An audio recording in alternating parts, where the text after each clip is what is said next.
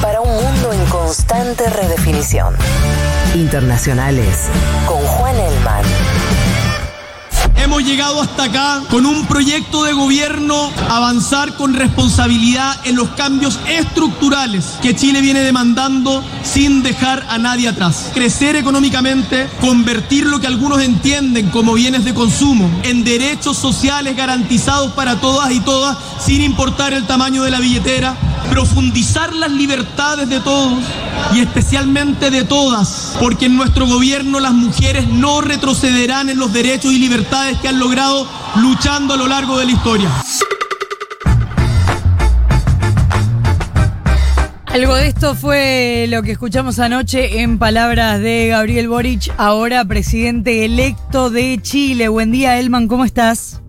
Buen día, chicas, ¿cómo están? Digo chicas, pues no veo a Nico. No está Nico esta última semana de ahora dicen de 2021. Te queremos agradecer muchísimo que nos hayas gestionado el triunfo de Boric, pues si no, no podías volver. No, bueno, qué sé yo, estuvo ahí, pero pero bueno, sí, nos, nos volvemos contentos, contentes. Bien. Eh, efectivamente, sí, sí. ¿Qué jornada? Qué jornada, qué jornada. Bueno, efectivamente ahí escuchábamos, ¿no? Parte del discurso de, de Boric en una jornada histórica, ¿no? Realmente hay, muchos números para mirar. Ante todo es la elección em, con más votos en la historia de Chile. Uh Boric es el presidente más votado en la historia de Chile. Es la elección, además, que si uno la mira por porcentaje de, de participación, 55%, es el porcentaje más alto desde que hay voto voluntario, de 2012. Eh, y bueno, Boric va a ser el presidente más joven de Chile, ¿no? Con 35 años. Eh, y bueno, un poco él lo decía en el discurso. El discurso, yo ahora lo, escribí, lo, lo publico en un rato. Yo creo que vale la pena escucharlo de vuelta. Es media hora y realmente es un discurso eh, extraordinario. Me parece por. No solamente por, por el contenido, digamos, si nos puede caer mejor o peor él en ese discurso, eh, primero es un discurso muy, muy medido por, segmentos y creo que es un discurso, yo hace tiempo no escuché un discurso donde eh, se incluya a tantos sectores sociales. Eh, porque realmente le habla a todo el mundo, le habla a la derecha, a la ultra, le habla a la centro derecha, le habla a la centro izquierda. ¿no? y tiene además un condimento histórico muy interesante, ¿no? que, bueno, Boric, él, él siempre se ha reivindicado como parte de una izquierda más amplia, ¿no? No, hablando de concertación, pero sí una larga tradición, sobre todo con el socialismo. Sí. Eh, y ayer lo escuchamos, bueno, si bien él reivindicaba esta, esta irrupción en la vía pública de, esta generación que nace al calor de la protesta del 2011, reivindica esa entrada como parte de una, como de una continuidad de una tradición de izquierda, que es la tradición de la, de la concertación, de la ex concertación, eh, que ahora, bueno, seguramente va a tener un rol ¿no? en el gobierno porque, porque, eh, porque Boric entra con una posición, digamos, débil, ¿no? Si no mira el Congreso. Ajá. Em, en ese panorama, em, uno se pregunta, porque eh, entiendo por lo que se veía ayer, que Cast em, no subió su cantidad de votos, ¿no? Es decir, la, la, gente que lo fue a votar a Cast fue menos y que la gente que se sumó eh, un poco lo que decíamos la semana pasada, que ojalá que pasara, que, que salieran corriendo por miedo a Cast a votar a Boric, incluso quienes no habían votado. Efectivamente, bueno, Boric abre ese discurso eh, llamando, bueno, da las gracias a la gente que lo votó, dice que como que lo votó a él y gente que salió a votar en contra de otro candidato, o sea, el propio Boric lo reconoce en su discurso. Y bueno, eso que, habíamos trazado como la gran clave, ¿no? De, poder movilizar sectores, sobre todo la región metropolitana y Valparaíso, sectores eh, más populares, que no fueron en primera. Bueno, eso pasó y pasó no solamente en la región metropolitana y en, Valparaíso, ¿no? Que es ahí donde, donde efectivamente hubo una gran ventaja de Boric. También sucedió en las regiones, ¿no? En el sur, donde Cast había sido muy fuerte, eh, no precisamente a la Araucanía, pero sí en otras, pienso en los ríos, eh, donde a Cast eh, bueno, mejor dicho, donde a Boric le fue mucho mejor eh, que en la primera vuelta, y sobre todo en el norte. El norte, salvo Tarapacá, que es, una de esas regiones, todo el resto de regiones, incluida Santofagasta, que había sido la región donde le había ido muy bien a Franco Parisi, Boric ganó, y ganó cómodo. Eh, de hecho, cuando empezamos a recibir resultados, ahí, a, bueno, muy cerca, todo se apiló muy rápido, ¿viste? Que fue a las 7 de la tarde como, y después como ya se cocinó todo muy rápido. Eh, y ahí realmente uno miraba los números del norte y decía, wow, porque eran 60-40 Boric, y uno sabía además que eran números muy buenos porque la región metropolitana, que es donde mejor le iba a ir, estaba un poco rezagada. Entonces ya se empezó a pintar como una foto, te diría, desde afuera de Santiago, que después se terminó de completar con, los datos de Santiago y ahí llega a, este, a este 10% más, casi 11 puntos de, ventaja, que fíjate qué interesante esto, es la misma ventaja eh, prácticamente que la del plebiscito del 88 la del sí y el no. Y, y, esto digo, no es un dato menor porque en general es una campaña que se la ha comparado mucho con la del plebiscito, bueno, ahí está esta, esta gran película de, Gael García Bernal, bueno, que protagoniza Gael García Bernal, eh, que es No. Eh, y justamente, Un poco eh, esto que tiene que ver con, la movilización, digo, más allá de, la potencia de Boric, bueno, muy en contra de Cast, ¿no? Y, creo que a juzgar por el diario del lunes, obviamente, fue, fue muy efectiva, ¿no? Qué suerte, vamos a decir, que Cast reconoció la derrota rápidamente, pero ayer por la tarde había algunas denuncias de eh, problemas con los, el transporte público, con los micros, para poder ir a votar. ¿Qué, lectura se hace de eso?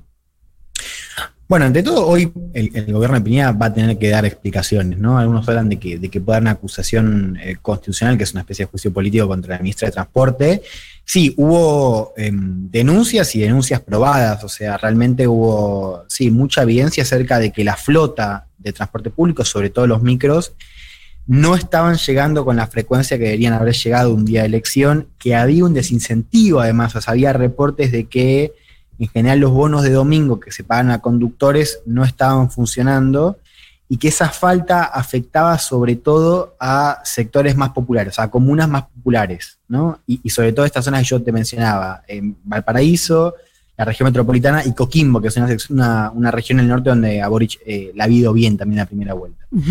Eh, entonces, bueno, claramente uno llegó a, las 6 de la tarde con ese cuadro, de hecho yo estaba en el, comando de Boric y, eh, llegó como el el, equipo, estaba Camila Vallejos, estaba, bueno, todo el equipo cercano a Boric y, las vocerías.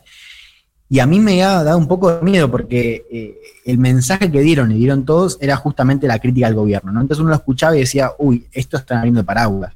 Con justa razón, porque efectivamente eran, eh, realmente fue preocupante el cuadro y, bastante mm, cuestionable, ¿no? Eh, pero bueno, efectivamente después la tendencia le dio, le dio bien y, fue simplemente un, un, primer discurso que después se, ya tuvo otro tono. Eh, pero sí, realmente fue, y, creo que acá hay una clave para entender también un poco el triunfo de Boric y algo de lo que veníamos hablando acá en, un poco la cobertura que hicimos. Cuando esto se empieza a detectar al mediodía, eh, empieza a haber una muy zarpada eh, autogestión ciudadana, gente que decía, salgo de tal lado, paso a buscar, o gente que directamente iba a paradores, iba como a puestos de micro en sectores populares, y con su auto llegaba la gente a votar.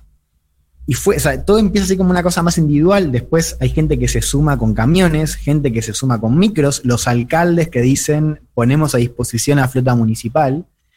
Eh, entonces de repente aparece, bueno, yo de hecho recibía por grupos de, del comando, digo, en, algunas eh, comunas, como contactos, como no, che, está tal fletera que se pone a disposición y no cobra nada. Y toda una cosa así muy de, autogestión que creo que, ¿por qué lo decía? Porque creo que marca un poco también esto que comentábamos de, la movilización al margen de la campaña de Boris, porque si bien es cierto que la campaña dijo, o sea, llamó activamente, lo dijo Vizquia Asiche, que es la, jefa de, de campaña, y ahora casi vicepresidenta, porque ese, cargo no existe en, Chile, pero me parece que a jugar por lo que vimos ayer, Siches va a tener un rol así, después si quiero podemos conversar.